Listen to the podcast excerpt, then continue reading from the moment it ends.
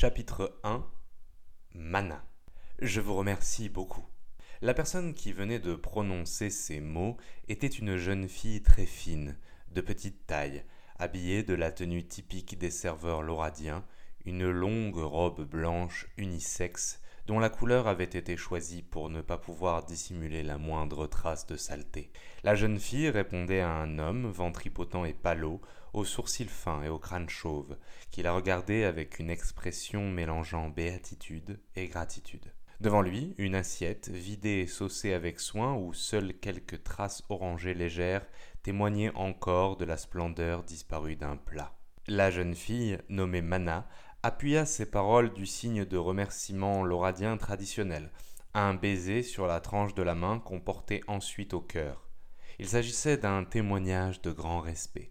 Ce faisant, sa main effleura son nez, bien plus long que la moyenne, et qui donnait à tout son visage un aspect presque animal, mais du genre rusé. L'homme répondit avec empressement par le même signe.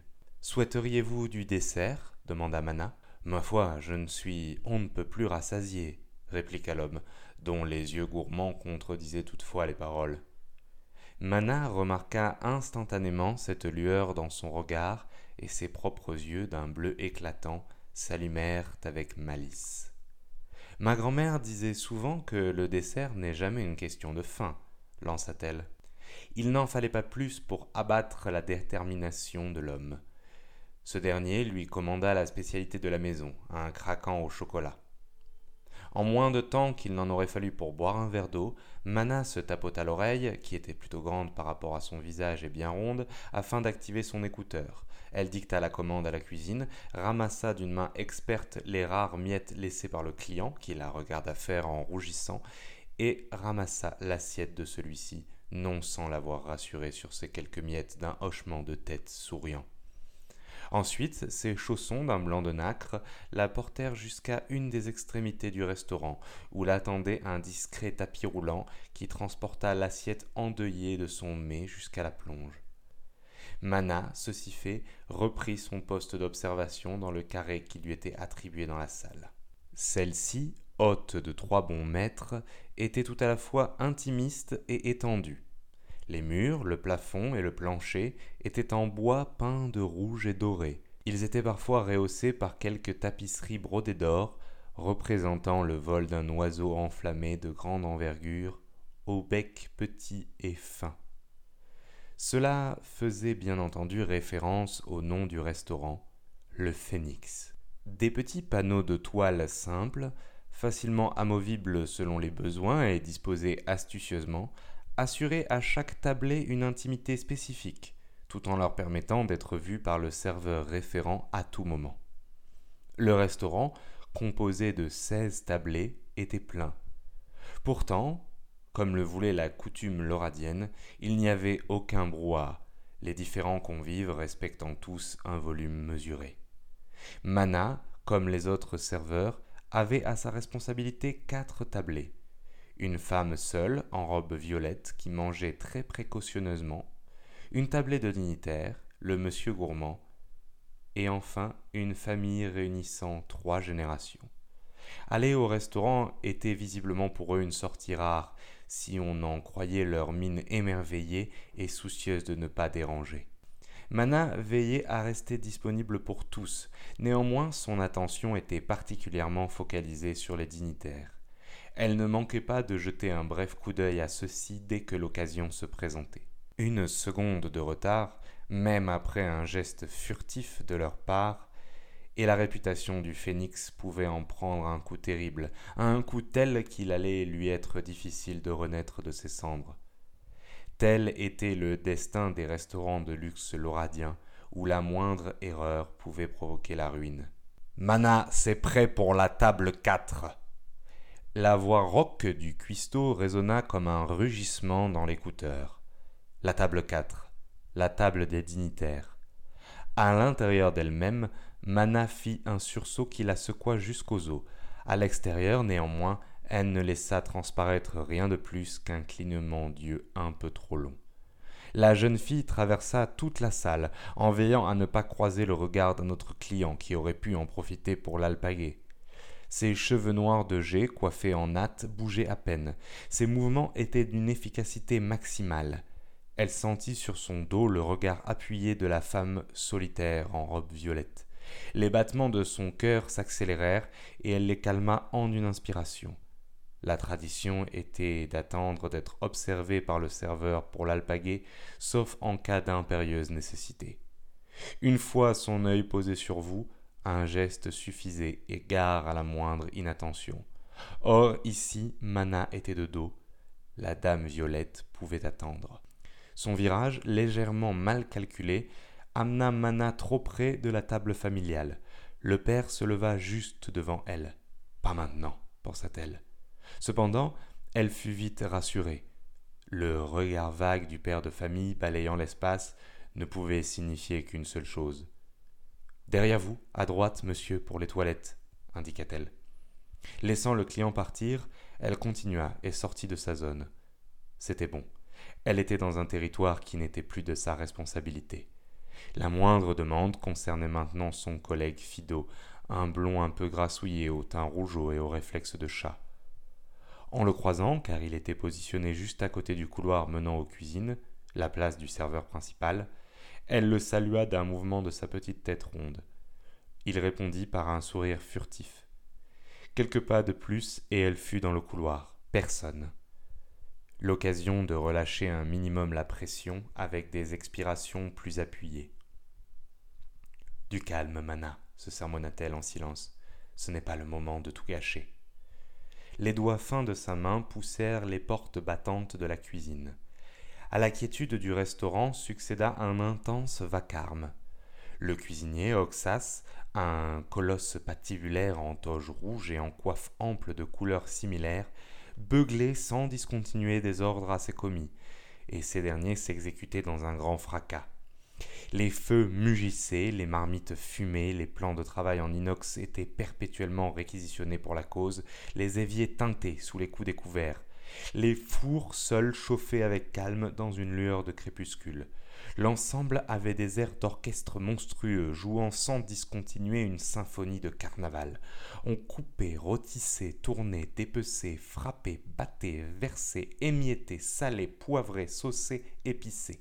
Le ballet était tour à tour léger et gracieux, tour à tour terrible et violent. Malgré le désordre apparent, tous les visages avaient une mine d'imperturbable concentration, à l'exception de la face du monumental chef d'orchestre.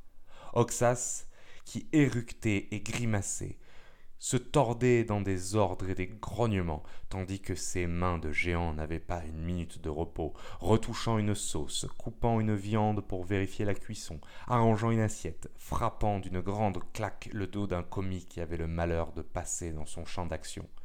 Pas une assiette ne repartait en salle sans avoir reçu un bref regard de ses yeux écarquillés aux pupilles flamboyantes. Oxas, comme tout le monde, avait dans son oreille touffue un écouteur avec un micro intégré lui permettant de communiquer avec tous les serveurs. En apercevant Mana qui entrait, la gueule digne d'un ours s'adoucit brièvement, ce qui n'empêcha pas Oxas de respecter sa réputation. C'est pas trop tôt, éructa-t-il. Sa grande paluche avança vers la serveuse deux plateaux remplis d'une soupe au thon ocre saupoudrée de cannelle. La jeune fille ne scia pas en apercevant la charge, qui était pourtant extrêmement difficile à maintenir en équilibre. Elle se mit en mouvement de manière automatique. Quelques coups de poignet plus tard, les deux plateaux se tenaient tranquilles, juchés sur ses doigts, la charge parfaitement répartie. Tournant les talons, Mana quitta la cuisine, où déjà Oxas se cherchait une nouvelle victime à houspiller. Elle poussa les portes de la plante du pied, s'engouffra dans le couloir avant qu'elle ne se referme, et se dirigea vers la table, en maintenant un rythme impeccable de ses pas et dans sa respiration. L'objectif était de ne pas faire pencher un seul des plats. Une goutte en dehors et c'était terminé. Il fallait s'excuser à genoux, rapporter le plat, le changer, affronter Oxas et sa colère, offrir le repas et espérer que la réputation du phénix n'en serait pas ternie. Or, quand bien même le restaurant resterait dans les petits papiers des hauts fonctionnaires, Mana n'en aurait pas moins à faire ses valises dans la soirée pour cette faute. Tout le travail accompli, toute sa formation volerait en éclats. À tout cela, la serveuse tâchait de penser le moins possible.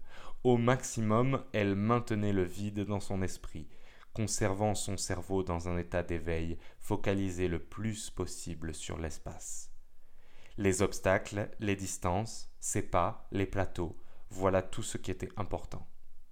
Cependant, en pénétrant dans la salle, elle croisa le regard de la dame Violette et cela manqua de tout gâcher. Les yeux noirs perçants de celle-ci la transpercèrent comme des aiguilles. Détourner le regard trop vite, c'était paraître impoli. Le garder trop appuyé, c'était être gênant. Une seconde s'écoula comme une heure entière. Au moment où la bouche de la dame Violette sembla sur le point de s'entr'ouvrir, Mana finit par quitter son regard et se dirigea droit vers les dignitaires en claironnant La soupe d'automne Posant les plateaux sur des reposes plats, elle dispersa rapidement les assiettes à chacun, tout en observant les écussons floraux brodés sur les uniformes grisâtres. Elle s'en servait de repère pour distribuer les commandes à qui avait exigé quelque chose de particulier, un ingrédient en moins pour cause d'allergie, un dosage plus prononcé de cannelle, etc.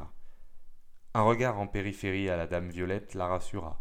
Elle se grattait délicatement le menton du dos de l'index et ne s'intéressait plus à Mana. Tant mieux. Elle avait maintenant réparti quasiment toutes les assiettes. Il ne lui en restait qu'une. Mana savait très bien à qui elle appartenait. Un homme chauve, regard bleu pâle et à la bouche pincée. Il avait à la poitrine une rose brodée de sept épines. Un grand défenseur, l'un des plus hauts grades militaires.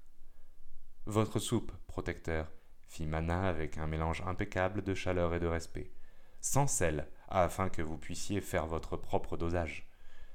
Le regard du militaire resta impassible, suivant simplement des yeux le trajet du bol qui vint se poser devant lui presque sans clapotis. La bouche aux lèvres minces et bleutées s'entr'ouvrit pour laisser passer un murmure sonnant vaguement comme un remerciement. C'est nous qui vous remercions pour le sang sacrifié à la nation, fit Mana, comme le voulait la coutume. Pas une goutte qui ne soit nécessaire, répondit le grand défenseur comme par réflexe, visiblement agacé de ces formules de politesse automatique. Il congédia Mana d'un geste de ses doigts et attrapa la salière, une petite coupe avec exactement dix morceaux de gros sel. La jeune fille s'éloigna en déglutissant de manière imperceptible. Tout s'était bien passé. Elle allait pouvoir retourner à son poste. Le grand défenseur reposa la salière et attrapa la cuillère. Je vous conseille de ne pas boire cette soupe, protecteur. Mana se pétrifia instantanément. La personne qui venait de prononcer ces mots à haute voix, brisant en éclats le calme de la salle, était la dame solitaire. Elle s'était levée calmement et se tenait debout, droite, dans sa robe violette serrée, l'air tranquille et sûr d'elle, son collier de perles tintant doucement. Un silence se fit dans tout le restaurant. Ce qui venait de se passer allait contre toutes les conventions. Le père de famille, qui en avait avalé son verre d'eau de travers, commença à tousser, mais s'arrêta instantanément face au regard terrifié de ses proches. Mana n'osait plus respirer. Tous les serveurs la regardaient, apeurés. Fido avait viré au cramoisi. On entendit les portes de la cuisine claquer. Oxas, dont l'oreille était aussi vive que ses mains étaient fortes, avait dû entendre le silence soudain. Le militaire, un homme d'un calme glacial tenant plus du crocodile que de l'humain, tenta de briser poliment la gêne terrible qui s'était installée. Que se passe-t-il avec cette soupe, madame? L'avez-vous goûtée et ne la trouvez-vous pas à votre goût? Nullement, protecteur. Je pense qu'elle est délicieuse. La dame Violette s'avança en faisant claquer ses talons. Délicieuse et empoisonnée. Via le sel que vous venez de mettre, ce sel dont vous êtes le seul à vous servir invariablement, ce sel que vous avez demandé particulièrement pour vous en début de repas, ce sel sur lequel a été posée une larme du lendemain, un poison que vous ne sentirez que dans la matinée suivante. La dame Violette dépassa Mana en la fixant du regard sans un clignement d'œil. Fido était devenu blanc comme un linge.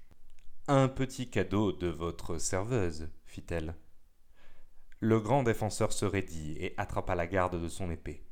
Tous les dignitaires fixaient Mana du regard éberlué. Et des excuses de ma part, termina la dame Violette. Ce faisant, elle attrapa dans sa poche une broche présentant une tornade et l'accrocha sur sa poitrine. Le grand défenseur lâcha instantanément son arme. La dame retira une sorte de micro incrusté de manière imperceptible dans son collier. Imona, formatrice. Nous nous sommes déjà rencontrés à plusieurs occasions, protecteur. Une fois le micro enlevé, sa voix auparavant au perché venait de changer du tout au tout pour devenir calme et grave. En pinçant du pouce et de l'index ses paupières, elle changea la couleur de ses yeux qui devinrent marron clair. Vous êtes la victime collatérale de la formation de Mana ici présente. Il s'agissait de son épreuve finale, l'œil du cyclone. Elle avait pour objectif de trouver un moyen de vous empoisonner. Cela fait deux ans qu'elle travaille dans ce restaurant à ce but. Le militaire se tint un instant quoi. Le silence restait impeccable dans tout le restaurant.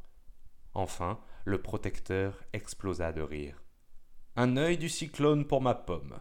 Voilà qui ne m'était encore jamais arrivé, fit-il hilar. J'aurai des choses à raconter à la forteresse. Mais vous allez m'amener une nouvelle soupe, au moins. Bien entendu, fit Imona, et votre repas est offert. Le vent est trop généreux, répondit le grand défenseur. Félicitations, en tout cas, je n'ai rien vu venir. Effectivement, votre voix me parle, mais je ne vous aurais jamais remise. Vos déguisements sont toujours aussi impressionnants. Il se tut un instant et observa Mana de la tête aux pieds. Ensuite, il s'adressa à elle. Nous avons bien besoin de talents comme le vôtre. Je me réjouis de voir que le vent continue d'avoir une exigence aussi haute dans sa formation. Je vous souhaite une brillante carrière, mademoiselle. Qui sait, un jour peut-être vous serez sous mes ordres. Ou je devrais vous empoisonner pour de vrai, répartit Mana dans un sourire. Cette réponse eut pour effet de provoquer un nouveau fou rire chez le militaire, qui contamina rapidement tous les autres dignitaires de sa table. Nous vous laissons, interrompit Imona. Ce charmant jeune homme va remplacer votre soupe et votre sel, fit-elle en direction de Fido, qui, semblant comme se réveiller, acquiesça brusquement et se dirigea vers la table. Mana, rejoins-moi un instant. La jeune fille se calma instantanément et suivit la dame Violette pour s'asseoir en face d'elle. En passant, elle entendit la mère de famille murmurer Un œil du cyclone, je n'en avais encore jamais vu dans ma vie. Imona s'était remise à manger en silence. Mana attendait, calme, tâchant de ne rien laisser transparaître de son agitation intérieure. Le moment qu'elle attendait depuis deux ans était enfin là. La dame Violette ne reprit la parole qu'une fois son assiette terminée, il ne fallait pas laisser cela refroidir, expliqua-t-elle. Ce ne serait pas respectueux pour la cuisine incroyable d'Oxas. Bien, félicitations pour la fin de ton épreuve. Retrouve-moi dans mon bureau la semaine prochaine. C'était tout. Malgré elle, le visage de Mana la trahit. Je sens poindre de la déception, Mana. Mais tu sais bien comment nous fonctionnons. Tu ne vas pas abandonner ce restaurant en plein service. Ce serait un mauvais coup pour tous tes collègues, et n'oublie pas que nous sommes avant tout au service du peuple lauradien. Termine ta semaine, histoire de laisser à Oxas le loisir de te trouver une ou un remplaçant. Très bien, madame, acquiesça la jeune fille. Imona se leva. Incroyable ce repas. Oxas est fidèle à sa réputation. Bon, je dois aller régler. Alors qu'elle partait, Mana lui demanda Comment avez-vous su que j'allais agir ce soir? J'aurais pu attendre encore un an. Le grand défenseur vient tous les ans à la même date. J'aurais pu décider que je n'étais pas prête. La question, Mana, est plutôt Avais-tu vraiment décidé d'agir ce soir? Ou t'es-tu décidé en me voyant arriver une demi-heure avant le grand défenseur? Vous m'avez toujours dit de saisir l'opportunité quand elle se présente, répondit Mana. Opportunisme et patience, le feu et la glace, cela définit nos actions. Oui, tu as raison.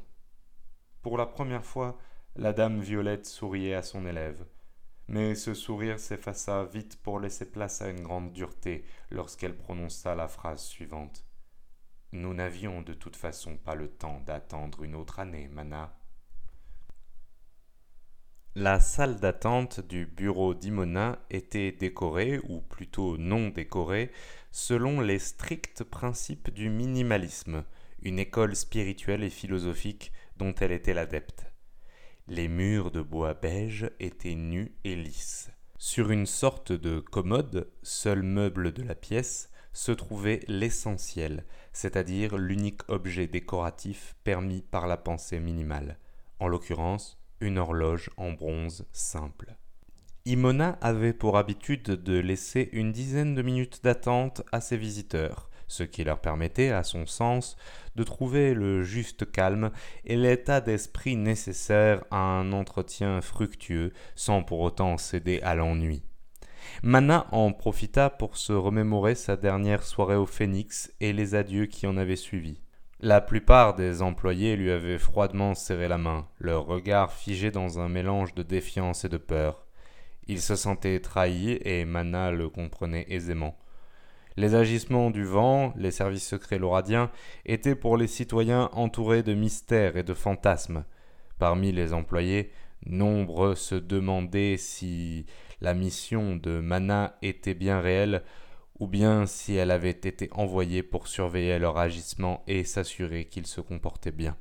Il était impossible à la jeune fille de les rassurer, aussi se contenta-t-elle de répondre à leur poignée de main avec toute la chaleur possible. Seul Fido la serra dans ses bras en lui assurant qu'elle allait beaucoup lui manquer, ce à quoi Mana répondit par un sourire sincère mais gêné. Quant à Oxas, imperturbable, il lui donna une grande et affectueuse claque dans le dos qui lui secoua toutes les côtes. L'espionne ne pouvait pas nier qu'à l'heure de détourner le regard une dernière fois de cette façade aux hautes fenêtres surmontées de lampions et d'une peinture de phénix, elle avait senti un réel pincement au cœur. Maintenant, elle se demandait si tous les espions en formation avaient ressenti la même chose à l'heure de quitter leur lieu de couverture, ou bien si cette démonstration d'émotion était une erreur de sa part. La porte du bureau s'ouvrit avant qu'elle ait pu clôturer ce débat intérieur. Une femme en sortit qui n'avait pas grand-chose à voir avec la dame Violette. Elle avait les cheveux frisés, était beaucoup plus petite et portait un ensemble pantalon noir, chemise blanche qui soulignait beaucoup moins sa silhouette. Sa peau était plus pâle et ses dents noircies témoignaient de son goût pour les cigarettes. Pourtant, c'était bien Imona. Un détail la trahissait, son point de singularité, quelque chose que chaque espion du vent possédait de manière presque imperceptible et unique. La priorité quand on rencontrait un autre espion, c'était donc de le déceler.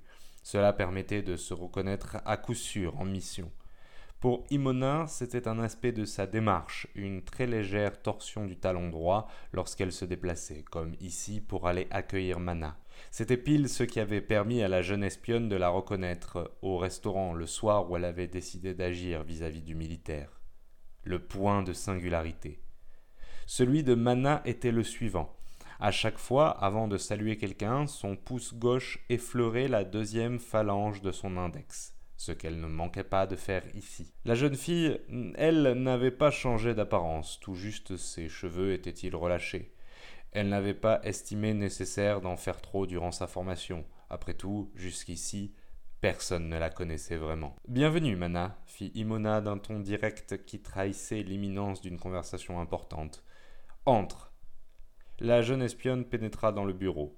Comme dans la salle d'attente, tout était dédié à l'efficacité du bois lisse, beige du plafond au plancher, pas de fenêtre.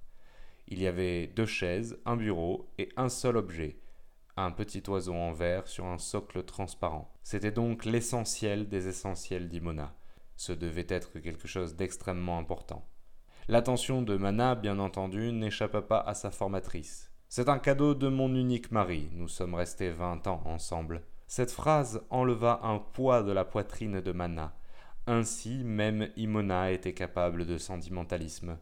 Voilà qui lui enlevait un peu de sa culpabilité sur ses sentiments vis-à-vis des gens du Phénix. Cependant, ce poids ne fit que flotter un instant en l'air avant de retomber encore plus durement lorsqu'Imona continua. C'était un haut responsable étranger. Valénien, ma plus longue mission. J'ai fini par le tuer sur ordre du gouvernement et rentré ici. Heureusement, j'avais faim la stérilité, sinon les choses auraient été trop complexes avec un enfant. Ce que tu vois là, c'est le cadeau qu'il m'a fait pour nos dix ans. Mana s'assit, un peu plus pâle qu'auparavant. Je l'ai gardé pour me souvenir que nos missions passent avant tout. Après cela, j'étais trop connu à l'étranger, j'avais rencontré trop de monde. Même avec le meilleur des déguisements, c'était risqué. Le gouvernement a estimé qu'il était de bon ton que je me reconvertisse dans la formation. Une excellente recommandation. Mana approuva par réflexe d'un hochement de tête, mais Imona n'y prêta même pas attention et continua. Assez de bavardage. Nous avons un problème, Mana. Un attentat a eu lieu en plein cœur de la capitale de l'Empire de Valénia. Les Skov ne se sont pas encore exprimés, mais le commandement militaire valénien est catégorique. Cet attentat est l'Oradien. Sauf qu'il y a un problème. Nous n'y sommes pour rien. Bien sûr, il est possible qu'on me cache des choses, mais cela me paraît hautement improbable. Le plus troublant, c'est qu'aucune des autres nations n'a d'intérêt à commettre un tel acte, ni Sarper ni Dou. Tous mes contacts là-bas m'assurent qu'ils ont tout autant été surpris que nous. Le plus probable, c'est que Valenia ait organisé lui-même cet attentat. La technique du palais brûlé, murmura Mana. Cependant, rien n'est certain. Nous avons peu de visibilité sur les actes du Pentir, il se peut donc que ça vienne d'eux pour une raison quelconque. Néanmoins, on n'a pas de trace d'une présence d'un citoyen du Pentir à la surface depuis un siècle. Ce peut être aussi une action criminelle ou un acte isolé au sein de la hiérarchie valénienne. De toute façon, quel que soit le responsable, il a bien pris soin de maquiller ça, ce qui signifie qu'il ne souhaite qu'une seule chose, la guerre. La guerre, pensa Mana. Elle la voyait comme une sorte de fantôme du passé. Depuis cinquante ans, après une histoire sanglante, l'Oradien et Valénien étaient en paix fragile. Un statu quo qui arrangeait tout le monde, en apparence. L'Olivier et nos ambassadeurs font tout ce qu'ils peuvent pour trouver une solution diplomatique, mais selon leur dernier retour, cet événement va avoir de nombreuses conséquences, au premier rang duquel leur expulsion et la fermeture des frontières. Dans un mois, Valénia sera coupé du monde. Or, nous n'avons pas assez d'agents sur place pour nous tenir informés. Le gouvernement a donc pris une décision. Le vent doit envoyer le maximum de personnes pour passer la frontière et infiltrer l'Empire avant le blocage. Tu es de cette mission. Mana, qui avait écouté attentivement et calmement, ne put retenir un sursaut. Mais alors, ça veut dire que j'ai validé mes examens? Nous n'avons pas le temps pour les questions inutiles, Mana. Tu crois vraiment que j'enverrai une élève en mission? Mais tu attendais quoi? Un bulletin de notes? Non, simplement ne crois pas, néanmoins, la coupa Imona, que le fait d'avoir été choisi pour cette mission sous-entend un quelconque don de ta part. Le gouvernement est simplement en panique. Ils envoient les quatre promotions récentes et une quinzaine d'agents confirmés qui étaient en réserve. C'est une des opérations les plus importantes de l'histoire de nos services. Un acte irréfléchi contraire à toute la patience loradienne, si tu veux mon avis. Mana écarquilla les yeux. Oui, je sais. Ce que je viens de dire est passible de haute trahison et je m'en moque. Sache que tu fais le nombre, c'est tout. De plus, personnellement, je me suis opposé à ta participation. Pourquoi ne put s'empêcher de demander Mana. Imona observa un instant le silence et sortit de sa poche de poitrine un étui argenté. Elle y récupéra un porte-cigarette noir d'encre et une longue cigarette blanchâtre qu'elle alluma. Des volutes de fumée s'élevèrent bientôt en de longs serpentins dansants. Imona soufflait de son nez comme un taureau furieux, mais tout son visage était d'un maître calme. Mana, elle, était agitée comme elle l'avait rarement été parce qu'en ce moment ton cœur bat si fort dans la poitrine que je peux presque l'entendre, parce que tu manques énormément de distance émotionnelle, parce que tu étais beaucoup trop attaché à tes collègues du restaurant, parce que tu commençais à tomber amoureuse de ce garçon Fido, inutile de nier, si, tu nies, tout ton visage nie silencieusement. Je t'ai observé pendant ton œil du cyclone, tu étais en train de tomber amoureuse sans même t'en rendre compte, ce qui est encore plus grave. Tu crois que j'ai raconté l'histoire de mon oiseau de verre par plaisir de faire la conversation? Je l'ai fait pour que tu comprennes bien ce que je pense de l'attachement émotionnel. Mana baissa la tête, piteuse comme une jeune écolière sermonnée. Imona émit un sifflement désapprobateur, reprit une bouffée de cigarette et se mit à faire des ronds dans l'air de plus en plus grands. Et je me suis opposé à ton envoi, reprit-elle ensuite, parce que tes notes ont été excellentes tout au long de ta formation, à quelques exceptions près, parce que tu as réussi un œil du cyclone incroyablement dur que j'avais décidé exprès pour te défier, parce que tu as visiblement un très grand potentiel, parce que cette opération va tourner à la boucherie et que je trouve extrêmement dommage de risquer de te gaspiller comme ça. La jeune espionne ne savait plus où donner de la tête. Devait-elle être fière de ce qu'elle entendait ou piteuse? C'était à ne plus rien comprendre. Il n'y a rien à comprendre, fit Imona en claquant sa langue, semblant comme lire dans les pensées de son élève. Les choses ne sont pas simples. Le monde est rempli de paradoxes et de contrastes. Je ne veux pas t'envoyer aussi bien parce que je te respecte que parce que je te méprise. Il n'y a pas à choisir entre l'un et l'autre. Seule reste la conséquence. Je ne veux pas que tu y ailles.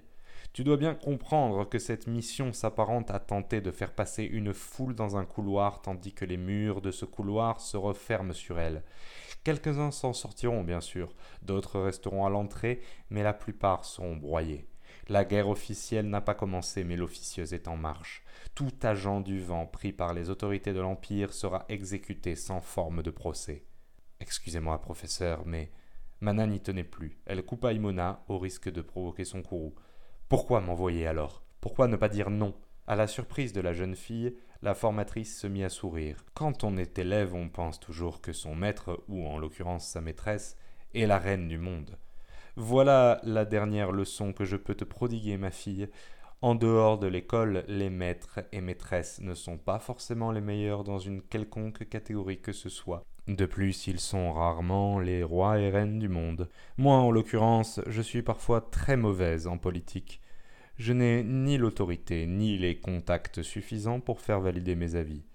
J'ai donné mes recommandations, on les a poliment déclinées. Tu pars demain. Cette dernière déclaration avait calmé Mana. Des gens à saluer avant ton départ? En un éclair de temps, Mana se souvint de ce jour où Imona était venue la chercher à l'orphelinat où elle faisait les quatre cents coups.